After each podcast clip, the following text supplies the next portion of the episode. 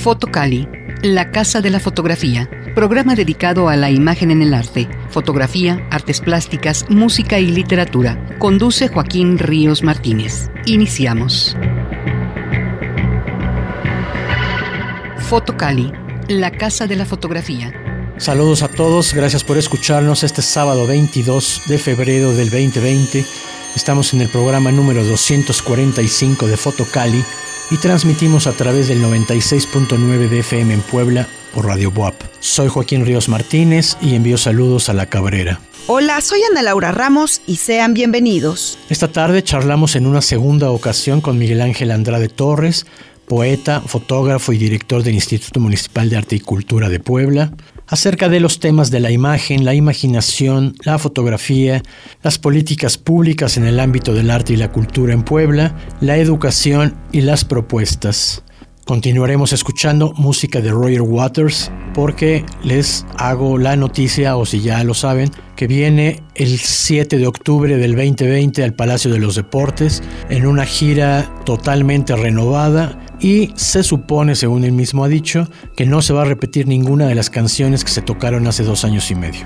Como cada fin de semana les presento nuestra agenda de muestras fotográficas o talleres en Puebla y la región. La fantástica construcción femenina, colectiva de fotógrafas, Museo Taller Erasto Cortés, 7 Oriente número 4, abierta hasta el 28 de febrero. ¿Por qué registrar y documentar? Taller de fotografía básico. Informes por la página de Facebook Fotocali 2 o Fotocali Radio. Exhibición permanente de fotografía y artes plásticas en Metzcali Galería Virtual en la página de Facebook Metzcali Galería. Les recuerdo que visiten nuestras páginas de Facebook Fotocali 2 con números romanos o Fotocali Radio, donde podrán consultar exposiciones, talleres, convocatorias y apreciar imágenes. Roger Waters, 1943, es uno de los fundadores de Pink Floyd, convirtiéndose tras la marcha de Sid Barrett en el compositor conceptual de la banda. Además de ser el bajista, compartió el lugar de cantante principal y experimentó con sintetizadores, loops, guitarra eléctrica y acústica. Con él, Pink Floyd alcanzó éxito mundial en la década de 1970 gracias a los álbumes conceptuales The Dark Side of the Moon, Wish You Were Here, Animals y The Wall. Dejó la banda en 1985 debido a diferencias creativas y legales con los otros integrantes. Resuelta la disputa en 1987, pasaron casi 18 años para que volviese a tocar con la banda. Hacia 2010, el grupo había vendido más de 250 millones de discos, solo en Estados Unidos 74 millones de álbumes. Ha grabado en estudio cuatro discos en solitario, The Post and Cons de Hicking de 1984, Radio Chaos 1987, Amused to Death de 1992 y Is This the Life We Really Want 2017. En 1986 contribuyó a la banda sonora de la película Cuando el viento sopla. En 1990 organizó uno de los conciertos con más asistencia de la historia, The Wall, Live in Berlin, con un aproximado de 300.000 espectadores. En 1996 fue admitido en el Salón de la Fama del Rock de Estados Unidos y del Reino Unido como miembro de Pink Floyd. El 2 de julio de 2005 se reunió con sus ex compañeros de Pink Floyd para el concierto benéfico Live 8, la única aparición de Waters con la banda desde su última actuación hace 24 años. En 2010 dio comienzo The Wall Live, una gira mundial donde interpreta The Wall al completo. Durante la misma, el 12 de mayo de 2011, en The, en the O2 Arena, Gilmore y Mason volvieron a compartir el escenario con Waters, Gilmore tocando Comfortably Numb y Gilmore y Mason junto a Waters en Outside the Wall. Los dejo con esta rola, Amused to Death en vivo.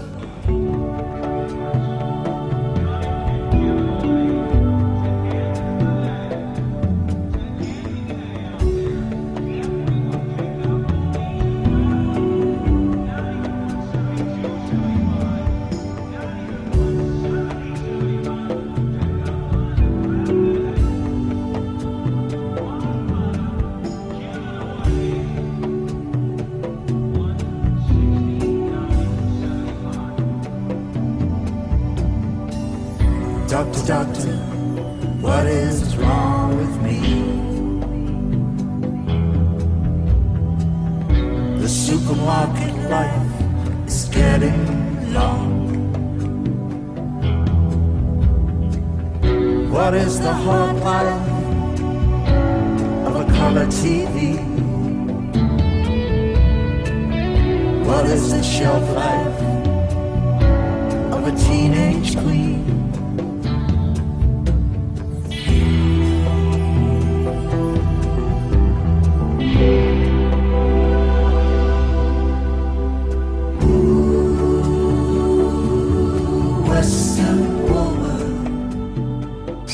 Miguel Ángel Andrade Torres, director del Instituto Municipal de Arte y Cultura, licenciado en Derecho por la UAP y maestro en Teoría y Crítica Literaria Latinoamericana por la UDLAP, doctorado en Literatura de Expresión Española en Quebec, Canadá. Fue director de difusión y vinculación de la Universidad Intercultural del Estado en Huehuetla en 2006 coordinó el programa de ediciones y de fomento de lectura del municipio de Puebla del 2008 al 2011. Fue coordinador del Centro Comunitario Arca en la Junta Auxiliar de San Sebastián de Aparicio en el año 2010, director del Planetario de Puebla durante el 2014 y director de programas y proyectos en el Consejo de Ciencia y Tecnología del Estado de Puebla del 2015 al 2016. Saludos amigas y amigos, gracias por continuar con nosotros. Estamos en la segunda parte Fotocali, la Casa de la Fotografía. Gracias por continuar con nosotros. En una segunda parte de la plática con Miguel Ángel Andrade Torres, director del Instituto Municipal de Arte y Cultura. Pero para mí, antes que esto, es fotógrafo y poeta. Miguel Ángel, gracias por continuar con nosotros. Estábamos terminando el programa anterior con esto del Museo Amparo. Me parece bien interesante. Yo creo que concretamos bien la idea de la imagen en la fotografía. Ahora platícame un poco cómo se construye cuando estás escribiendo, cuando estás planeando un nuevo poemario o un poema, simplemente una poesía. ¿Cómo vas integrando tus experiencias, tu bagaje, tu vivir cotidiano con la escritura? Antes que nada, déjame declararme eh, primeramente un lector. Bien, ok. Soy un lector de, poesía encarecido y em, la, poesía, en mi caso, me otorga eh, momentos eh, de, resabios, momentos de, ternura, momentos de paz, pero también momentos de violencia, momentos de, pasión. Entonces el, poema tiene, sigue teniendo todavía tal efecto y tal magia en mí que nos transporta a otra, a otra dimensión o a la misma dimensión que, estamos viviendo, a la misma realidad de ese momento, la potencializa. ¿Qué significa potencializar? Puede ser hacia arriba para lo positivo, pero también hacia abajo para lo negativo. Creo que el, por supuesto, todas las artes ninguna admite censura, pero en la poesía es donde tenemos que, ver con los ojos más abiertos, que podamos decir, despojarnos de nuestros prejuicios. Entonces, eh, dicho esto, respecto a mi relación con la poesía, que es permanente como, como lector, eh, la cuestión de la creación implica ya otras, eh, otra manera de vivirla y de sentirla. Em, en, mi caso, mm, generalmente trabajo por proyectos, es decir, me pongo eh, un, proyecto en, la mesa, en la mente, y se va construyendo cotidianamente con, palabras, con ritmos. Eh, en, mi caso también la, poesía eh, pasa primeramente por el ritmo. Entonces, cuando he hallado un, ritmo que es eh, específico para un tema, entonces una vez eh, hallado, hay que fincarlo, hay que construirlo, hay que reproducirlo cotidianamente. Y en eso consiste el proyecto, ¿no? Puede ser, no, no se establece, por supuesto, quiero llenar 80 páginas, quiero hacer 80 poemas, sino eh, la capacidad que uno puede tener en versar un tema a palabras. y, le digo versar porque el, ritmo establece de qué manera y cómo lo vas a decir. Hay temas que admiten eh, para la voz propia una larga, larga conversación y hay otros que requieren mucha más concentración. ¿Y de ahí sale el ritmo? Y de ahí sale el ritmo. Entonces, una vez que, está, establezco el ritmo para el tema, eh, me, dedico a, desarrollar el tema. Por supuesto, también hay, hay poemas que, nos asaltan y que no están en ningún proyecto en ningún momento, pero que te que te piden sean, sean escritos y viene también precisamente por la transformación de un ritmo.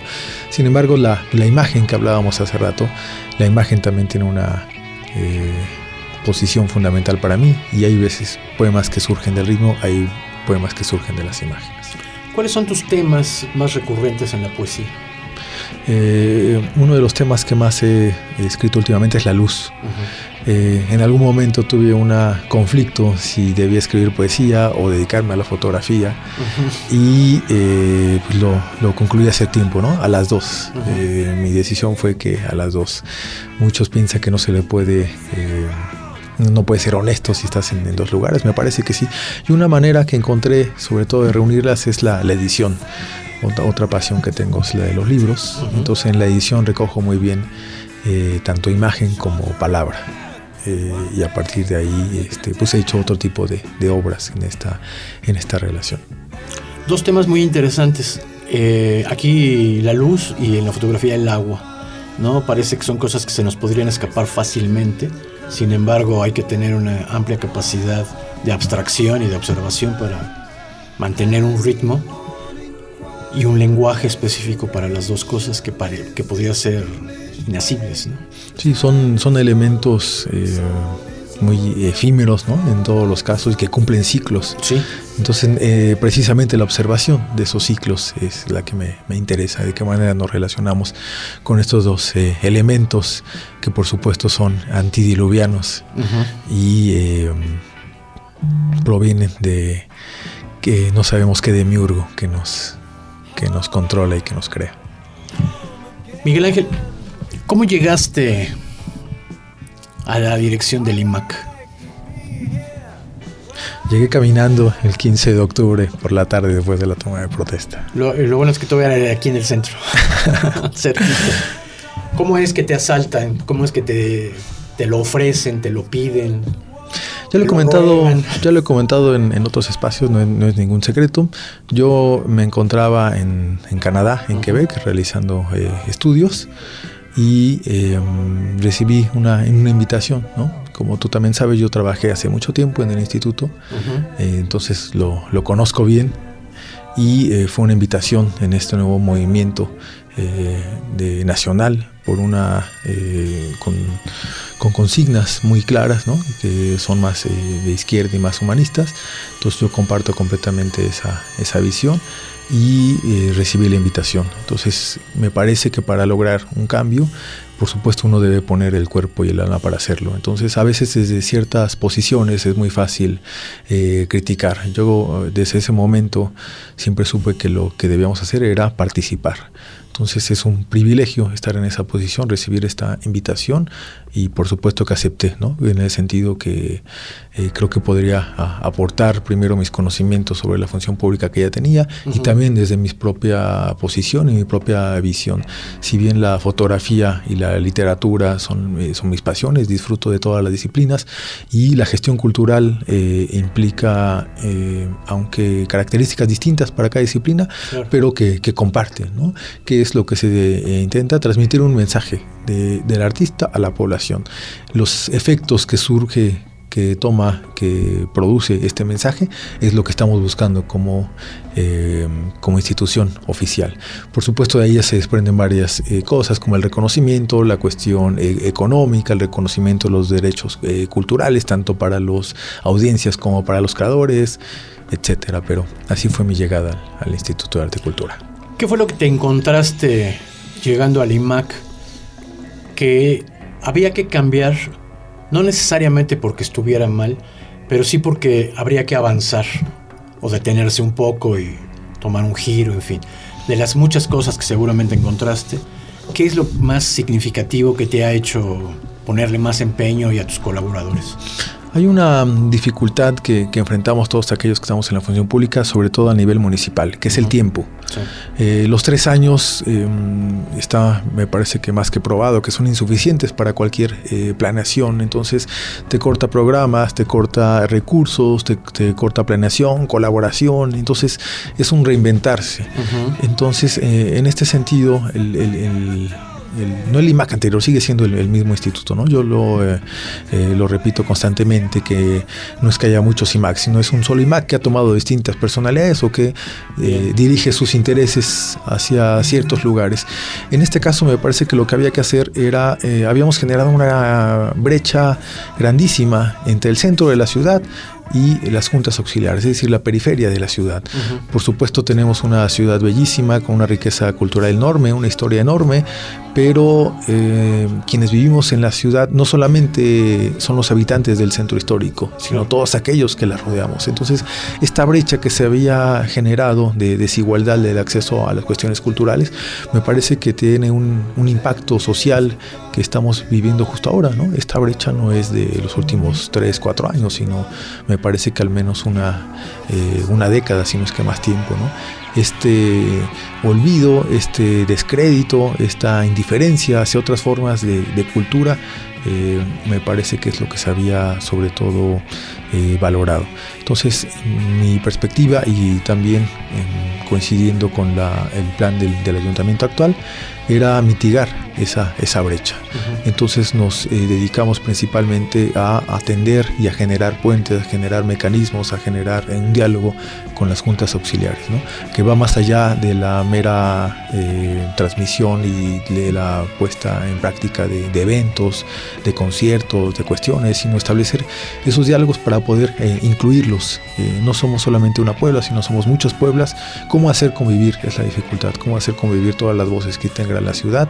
Eh, en, una voz diversa, en una, en una, en una plaza pública que, que admita la, la, crítica, que admita la, el diálogo con el otro. Además hay que escucharlos a todos ahorita que hablas de la otra cultura o de otras culturas, porque además ciertamente hay muchas culturas dentro de la ciudad. Cada barrio, cada colonia, en fin, podría tener su propia cultura sin que nos demos cuenta.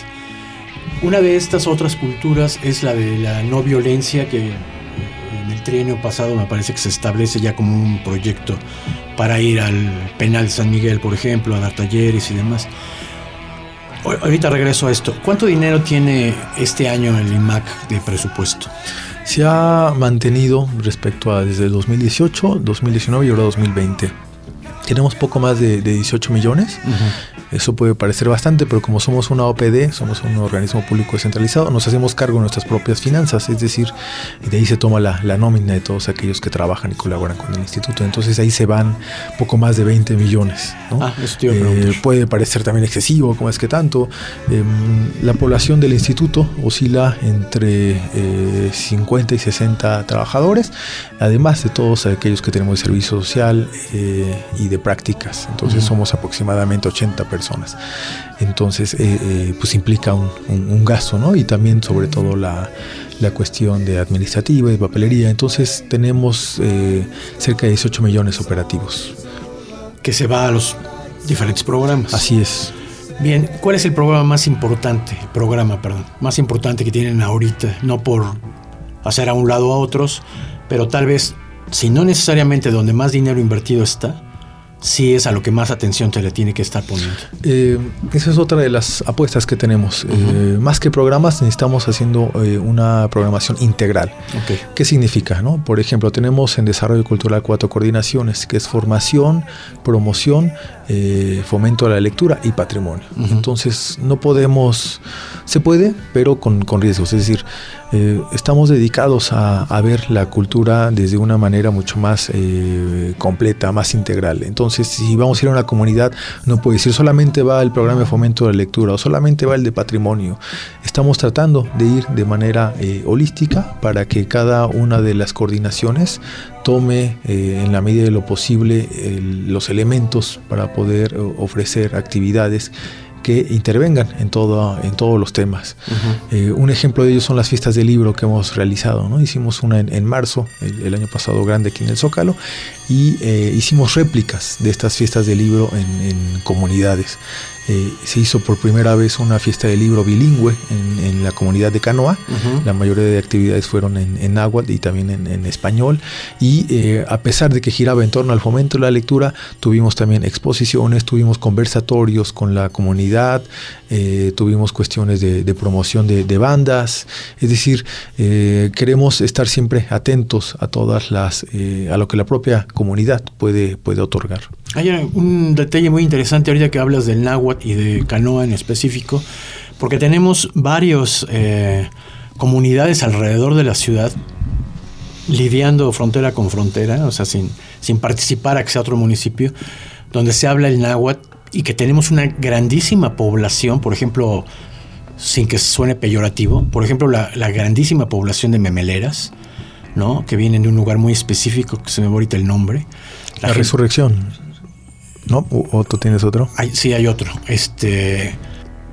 Hacia acá donde hay una zona arqueológica casi perdida. Esa es la resurrección. Esa es la resurrección. Ah, perfecto.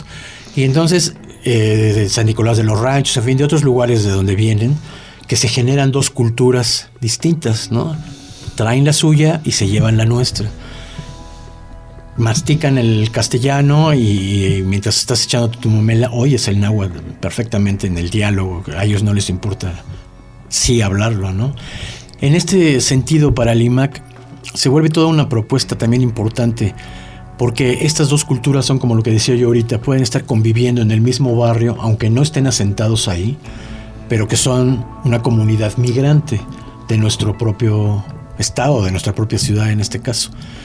¿Cómo, cómo tiene visualizado el IMAC esto, más allá de una feria de libro, por ejemplo, de cómo poder integrar a una cultura que podría parecer diferente a la de la ciudad es una cuestión muy compleja, ¿no? Porque son, eh, existen diversos tipos de migraciones en la ciudad. Tenemos la migración estudiantil, que viene a estudiar sobre todo el, nivel universitario. Tenemos esta población que viene solamente a trabajar de día y vuelve. Entonces estamos nutridos por, por muchas voces, como decíamos hace rato. Eh, tenemos diversas estrategias. Eh, me parece que es muy difícil poder atender todas, ¿no? Sí, claro. Y entre las estrategias que tenemos para adoptarla, por ejemplo, en la fiesta del libro, estamos promoviendo talleres también en, en lengua náhuatl, de nuestros talleres de fomento de lectura y de letera, tanto para hablar como para eh, escribir. Y estamos no solamente quedándonos con el agua, tenemos presencia de varias lenguas en la ciudad, eh, también tenemos presencia de, totonaco, de, mazateco, por ejemplo. Entonces, eh, lo importante es identificar estas comunidades y acercarse a ellas. su propia día a día les a veces les obliga a estar más en, en, el trabajo y no tener tanto tiempo. Entonces tenemos que adaptarnos nosotros a esta cuestión. Un ejemplo de, las comunidades, en este caso de lengua náhuatl de las que hablamos hace rato, no solamente está en Canoa, sino también en La Resurrección y en Azumiatla. Ahí hicimos un programa el verano pasado que se llamó Ciudad Mural en Ciudad Mural, que comenzó en Chanedetla, impulsado por el colectivo Tomate. Se trata de eh, contar las historias de los vecinos, de los habitantes en, las paredes, ¿no? de dibujarlas. Entonces, con Ciudad Mural, por primera vez se destinó a eh, puras eh, sedes periféricas, en el sentido geográfico. la resurrección que está al norte, donde hay una zona arqueológica, al otro extremo del sur con Azumiatla y también en la Margarita. Entonces ahí eh, creemos que se nota nuestra apuesta por estar eh, atendiendo a estas eh, poblaciones. Por supuesto sin desatender también la oferta cultural que damos en el centro histórico. Em, tratamos también a partir de los festivales, que son los dos mayoritarios que tenemos, es el 5 de mayo y La muerte es un sueño en noviembre. Entonces hemos también los hemos integrado em, con todo el, peso a estas comunidades. Empiezan los festivales generalmente allá. Eh, promovemos y también atendemos las propias tradiciones que tienen ellos y vamos cerrando la pinza para el, centro histórico que también ofrecemos eh, eh, otras disciplinas como son el teatro, la fotografía, la danza y por supuesto la escena musical. Cuando se llega a ser personaje público políticamente o creativamente, se reciben infinidad de críticas porque siempre habrá algo que haga uno que no está bien para otros. Y pues ni modo, así es esto, porque no se puede cerrar la pinza para que todo el mundo piense igual o piense que las cosas están bien o que si no se adapta a lo que uno piensa estaría mal, ¿no? Entre todo esto y que el IMAC ha recibido en un año una infinidad de críticas de todo tipo, que si las exposiciones, que si los apoyos, que si se alejaron de los creadores, de los colectivos que estaban formados, que si se ha jalado demasiada gente joven sin experiencia. En fin, ¿cómo va siendo una persona que tiene que volverse además muy centrado y, y consecuente con lo que se hace para poder evadir un poco estas críticas de peso?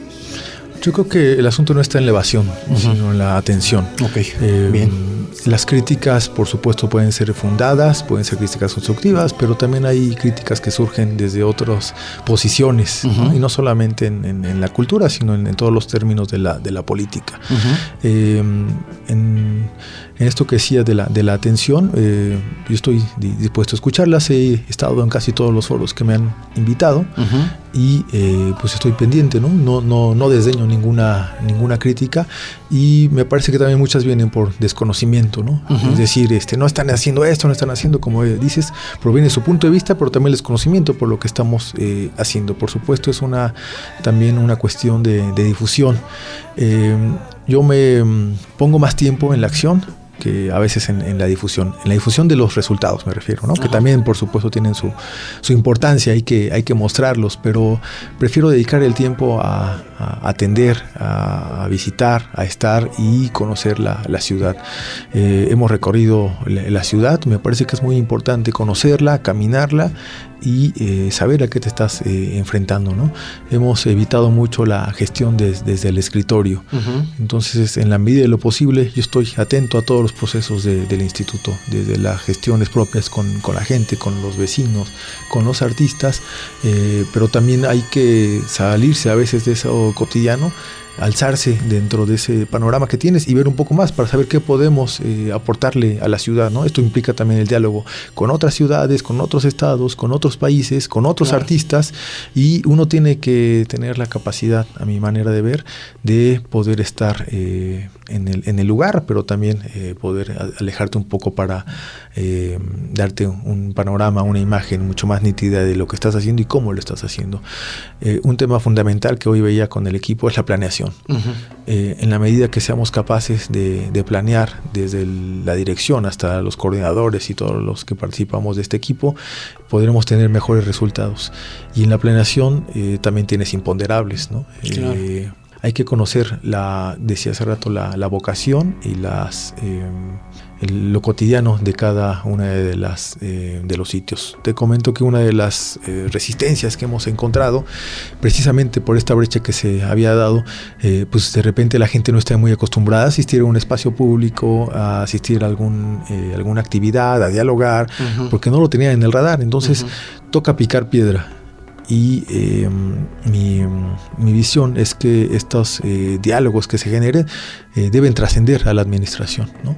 Lo que yo, lo que el equipo de esta administración podamos hacer, eh, tiene todas las miras para que pueda eh, quedarse, se pueda empoderar y que los propios ciudadanos, los propios artistas, dependiendo del lugar donde vivan, puedan nutrir su comunidad, pero también establecer diálogos con, con la ciudad.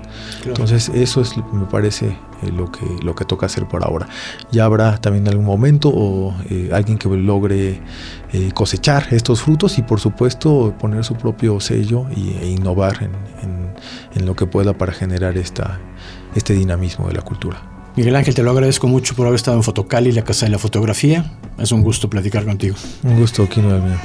Gracias, nos escuchamos el siguiente programa. Recuerden visitar nuestras páginas de Facebook, Fotocali 2 con números romanos y Fotocali Radio. Hasta otro sábado a las 18 horas. Soy Joaquín Ríos Martínez y agradezco a Ana Laura Ramos su colaboración y edición del programa, a Darío Montiel en los controles en cabina y a Jesús Aguilar en la producción.